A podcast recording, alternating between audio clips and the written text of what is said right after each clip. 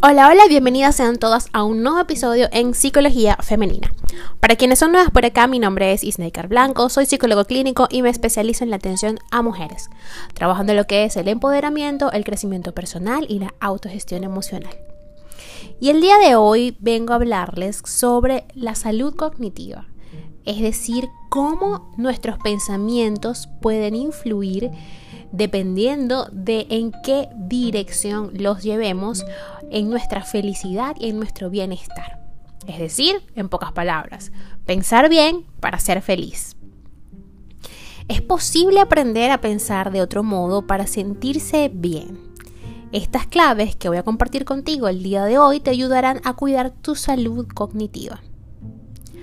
Aumentar el control sobre tus pensamientos para procesar la realidad con más serenidad y desactivar esas ideas irracionales para no caer en las trampas de la mente. Esto es salud cognitiva y mucho más incluso. Se trata de practicar un autocuidado psicológico para convertirte en un cuidadoso jardinero o jardinera de todo aquello que acontece en tu interior.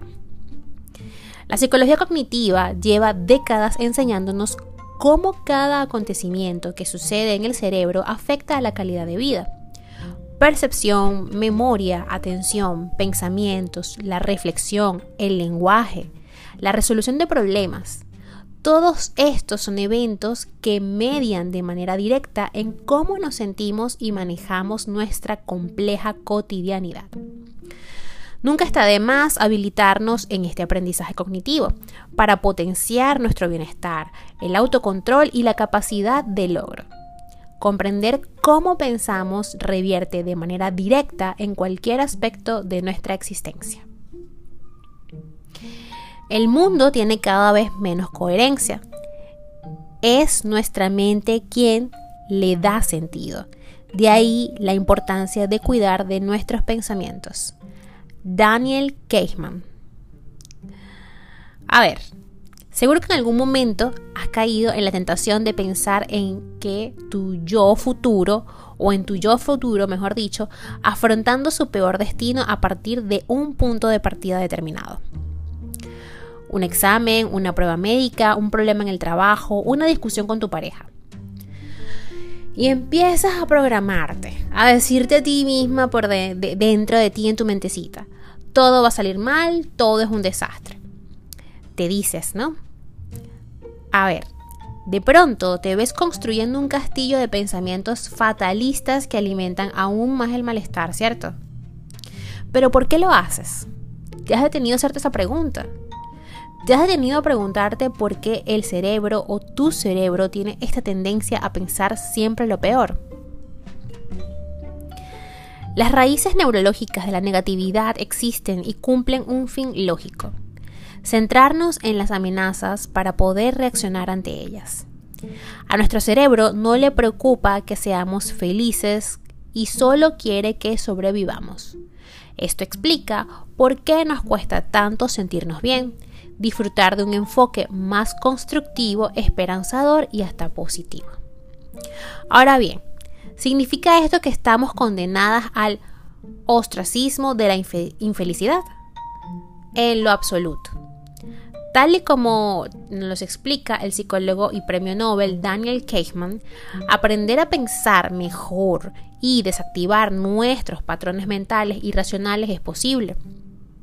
En su libro Pensar rápido, pensar despacio es un claro ejemplo de muchos de los pilares de la salud cognitiva.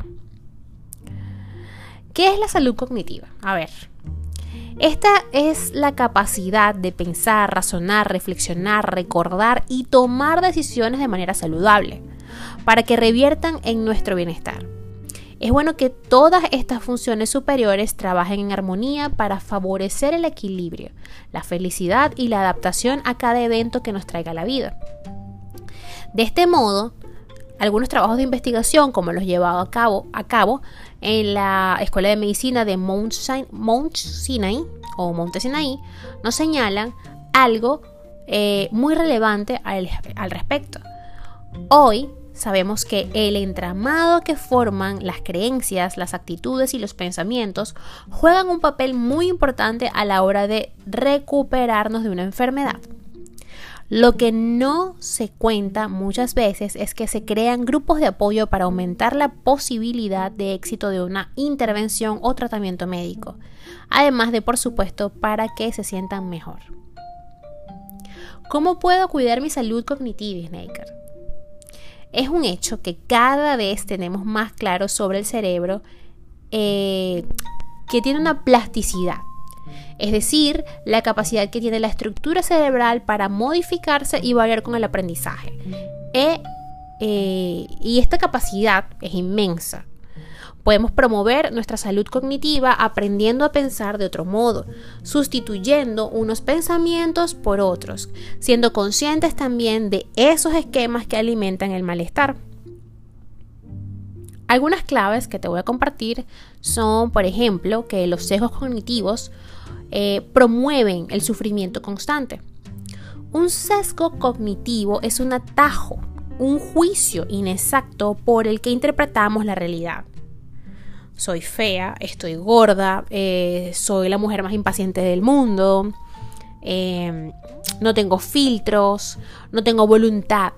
¿Ok? Nos creamos todos, o sea, tenemos este concepto, o mejor dicho, un esquema en base a este concepto. La idea principal es esta. No sirvo para nada. No soy buena en esto. ¿Ok? Y allí nos quedamos enfrascadas y no vemos otras opciones. Yo, por ejemplo, a mí me encanta el arte. Me encanta. ¿Ok? Y sé que si me lo propongo, no voy a, a pintar un Van Gogh, por supuesto, pero podría hacerlo bien. Sin embargo, durante mucho tiempo en mi vida me dije, no, es que yo no soy buena pintando, no se me da. ¿Ok? Sé que debemos reconocer que tenemos ciertas habilidades para unas cosas y para otras no tanto. Pero el decirme a mí misma, no sirvo para pintar, es algo que estoy programándome. Estoy colocando el no sirvo por delante. ¿Ok? Entonces no sirvo. Y me bloqueo. Y entonces no experimento o no evalúo que otro, el arte no es solamente pintar, el arte es la música, el arte es escribir y a mí se me da muy bien escribir. Entonces, puedo hacer arte, tengo otras formas de hacer arte y pues si la otra no se me da tan bien o no soy muy diestra en ello, puedo disfrutarla, no hay ningún problema y disfruto y me encanta ver el arte, las pinturas, todas esas cosas. Entonces, cambiar estos esquemas, estos sesgos, ¿ok? Que también tienden a generalizar y pensar de manera dicotómica. Sí, no, no sirvo, sí sirvo.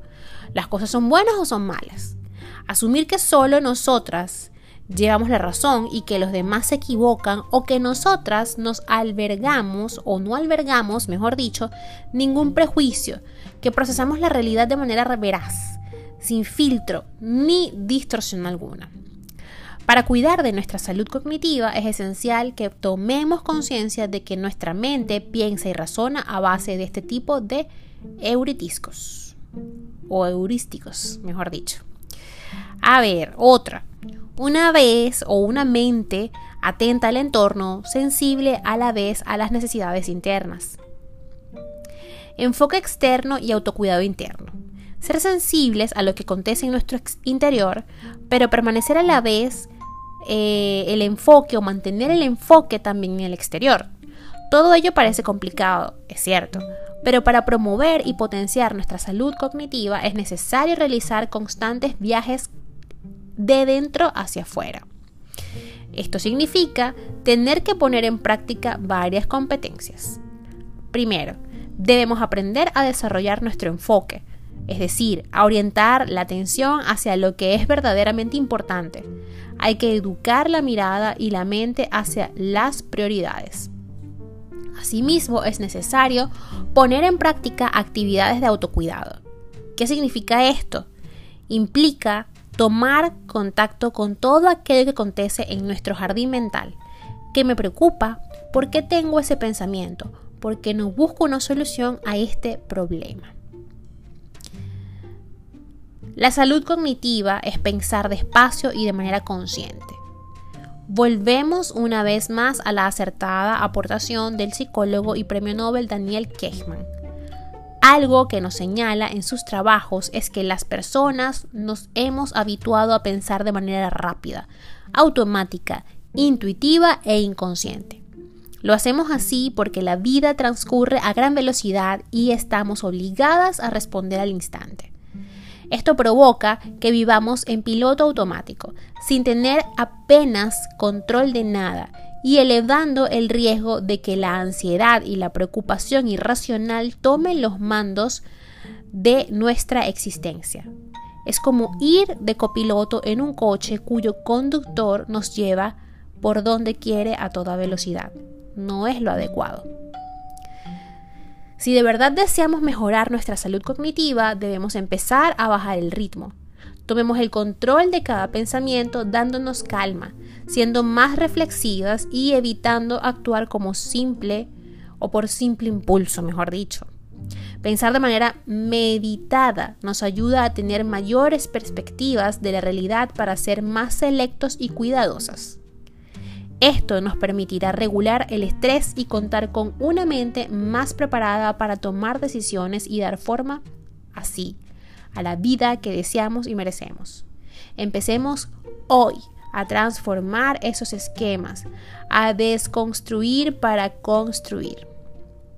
Hasta acá el episodio de hoy, espero que lo hayan disfrutado, si ha sido así, por favor déjenmelo saber. Recuerden a través de mis redes sociales pueden seguirme, Instagram, Twitter y Clubhouse como Psique Plenitud 11, Facebook y TikTok como psicóloga Isnaker Blanco.